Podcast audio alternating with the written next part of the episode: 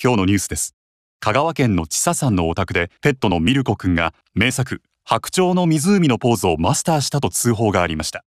千佐さんによりますと先日家族と遊んでいた猫のミルコくんが突然美しい伸びを始めキラキラ輝く日光を浴びながら白鳥の湖を思わせる神々しいポーズをとったということです。ミルコくんはこれまでも宇宙にいるかのようなアクロバティックなジャンプを繰り返し無重力猫として SNS で話題になっていました。